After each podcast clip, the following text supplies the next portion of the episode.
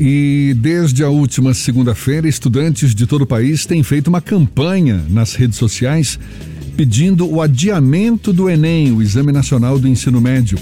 A hashtag Adia Enem chegou ao primeiro lugar entre os assuntos mais comentados do Twitter e um tuitaço foi organizado com a participação, além dos inscritos na prova, de também organizações estudantis e políticos.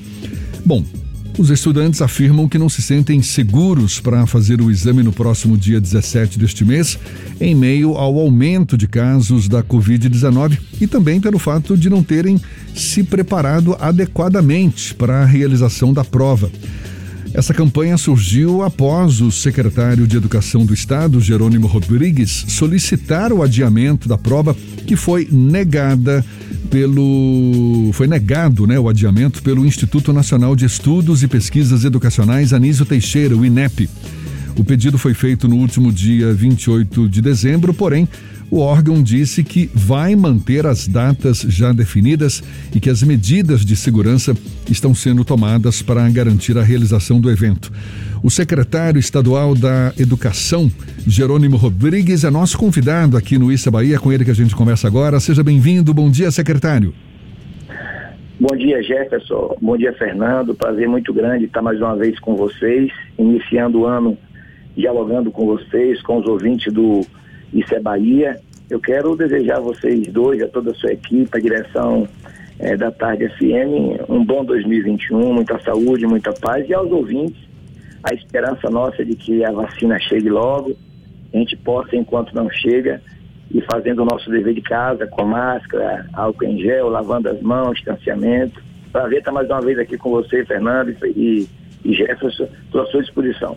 Prazer todo nosso, muito obrigado, um feliz 2021 para o senhor também.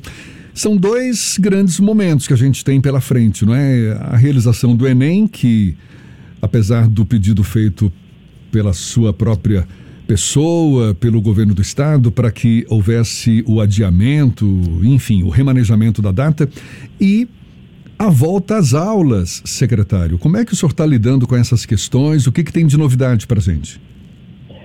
Fernando, quanto à volta às aulas, é, prossegue aquela mesma determinação do governador Rui Costa de aguardar a situação mínima de controle, é, de disponibilidade de leitos. Na verdade, é uma decisão muito mais do órgão competente da saúde, Fábio Vilas Boas, o secretário que tem orientado todo o governo em relação a isso. É, nós, a gente tinha uma expectativa que nós iríamos, Jefferson, é, agora, em, depois das eleições, a gente teria condições de voltar às aulas. Aí vimos que aumentaram os números. Imaginamos que dezembro fosse um bom período, da mesma forma. Bom, o decreto do governador foi até dia 4, anteontem, é, foi prorrogado para o dia 15 de janeiro. É um novo prazo, vocês percebem, quem está nos ouvindo está percebendo que nós estamos com o decreto do governador de 15 em 15 sempre aguardando que a gente possa ter uma condição menos arriscada, mais confortável, para pelo menos a gente ter o início das aulas de forma híbrida, que é aquela tempo em casa, tempo na escola, o tempo na escola aquele, é aquela estratégia que nós temos planejada de reduzir a quantidade de estudantes, por exemplo, se uma escola tem 500 estudantes, ela pode voltar segunda e terça com 200, quarta e quinta com mais 200, sexta e sábado com 100. Então, a ideia era dividir para que as salas de aula não tivesse um número superior a 20 estudantes, tendo todo o cuidado com os protocolos. Bom, de qualquer forma, Jefferson, nós é, acabamos é, garantindo que a gente não vai voltar, é, pelo menos até o dia 15, é o decreto que diz, e já com o sinal de grande risco de não voltarmos ainda em janeiro. O senhor afirmou recentemente que esse ano, esse ano, o ano de 2020. Um nós estamos prontos para isso. Quanto aos protocolos, aos cuidados, nós já temos material suficiente e uma estratégia de retorno. Por exemplo, o pensamento nosso é a gente voltar com os três ou quatro meses de aula, é, concluindo o ano de 2020 a gente já iniciaria 2021 é, logo na sequência, uma folga de 15, 20 dias, e a gente faria 2021 de uma forma bastante, digamos assim, é, combinada para ir repondo o, os conhecimentos que não foram traduzidos de uma forma mais clara em 2020 e trabalhando 2021, já com certeza entrando no ano de 2022, não tem como, tá? Essa é sobre a nossa postura em relação ao retorno. O senhor, o senhor recentemente, pergunta, secretário, nós, o senhor recentemente a, a, admitiu que a educação em 2020 foi de muito prejuízo, mas que não poderia ser considerada como um ano perdido. Mas não é esse o sentimento que a gente percebe. A gente percebe de que, de fato, não avançou praticamente nada no ano de 2020. Com base em que o senhor afirma que não foi um ano perdido? Primeiro, na resistência da educação. É, não tem como a gente imaginar, Jefferson, que é, não foi feito nada. Foi feito muita coisa. Nós temos, inclusive, situações, por exemplo, de na educação de alguns municípios que concluíram o ano letivo. Eu não estou discutindo aqui qualidade, eu estou discutindo a efetividade do esforço de professores, de secretários municipais, de familiares, de estudantes. Tem municípios que a gente é, fez aí um percentual para concluir agora em janeiro, fevereiro, março, a, a escola particular, para não dizer que eu estou falando só da rede pública, as escolas também se esforçaram para garantir a, as atividades, é, o mínimo que fosse, com a, a, qualidade mesmo prejudicada por conta de ser uma atividade remota sem estar com toda a preparação. E da rede estadual, eu também afirmo isso.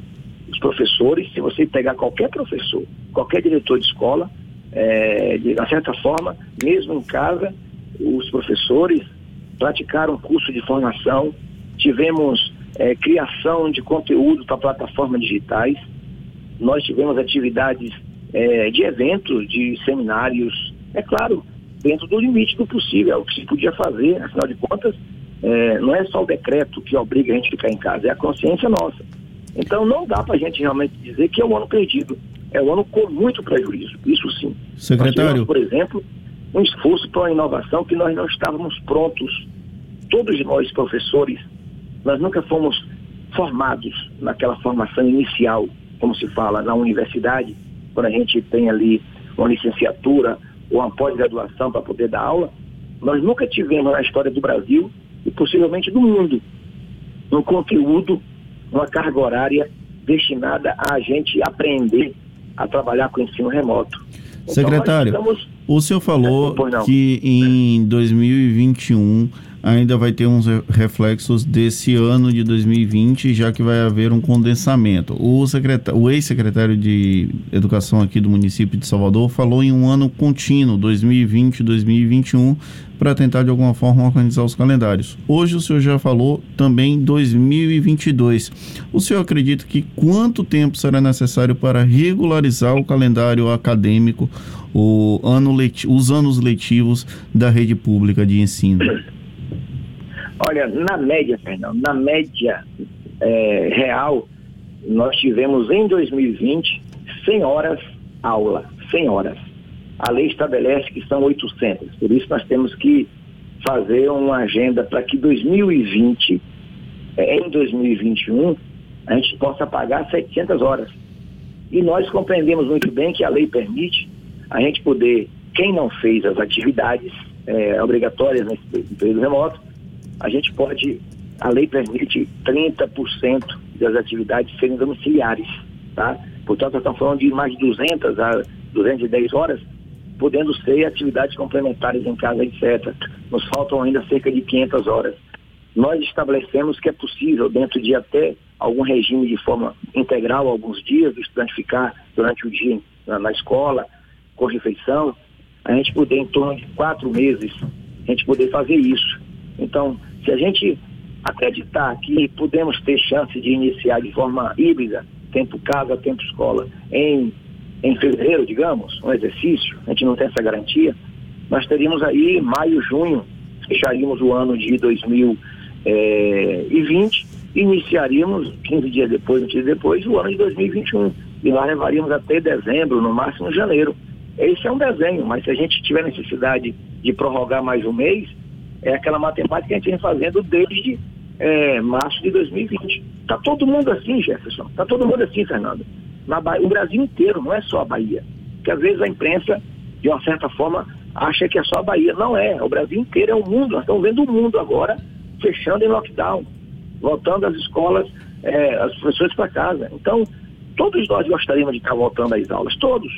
Mas não dá para a gente botar em risco. Na Bahia, vocês bem sabem, se for juntar a quantidade de professores, servidores, estudantes, todos eles, da rede municipal, da rede estadual, da rede federal, das universidades da rede particular, nós estamos falando de quase 5 milhões de pessoas.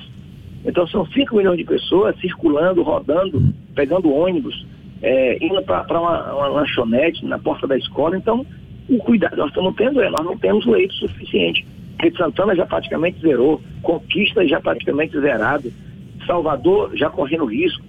Então a gente não vai botar em risco a comunidade como um todo, botando mais 5 milhões de pessoas movimentando. É essa a preocupação, não tem outra.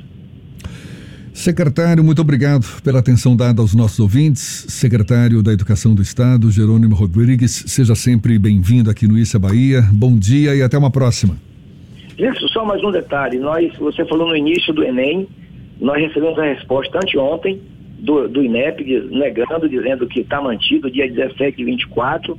Nossa postura ainda é esperando que eles é, tomem a consciência devida e não provoque aglomeração, não provoque que estudantes de um município pegue transporte lotado, ônibus, lotação. Afinal de contas, dos 417 municípios, só teremos prova em 161. Portanto, os outros municípios, em 56, tem que vir para esses 161. Bom, mas como eles estão negando, nós vamos tentar na esperança de adiar. Caso não adie e mantenha 17 e 24, nós da Secretaria Estadual de Educação estaremos junto com os estudantes, dando o apoio necessário para a gente não criar qualquer fator, é dizer que está fazendo política, não. Nós solicitamos, fizemos o nosso papel diplomático. Não acontecendo, vamos estar ao lado dos estudantes, acompanhando todo esse processo para que mais estudantes possam realizar a prova do Enem e serem bem-sucedidos. Forte abraço e até a próxima.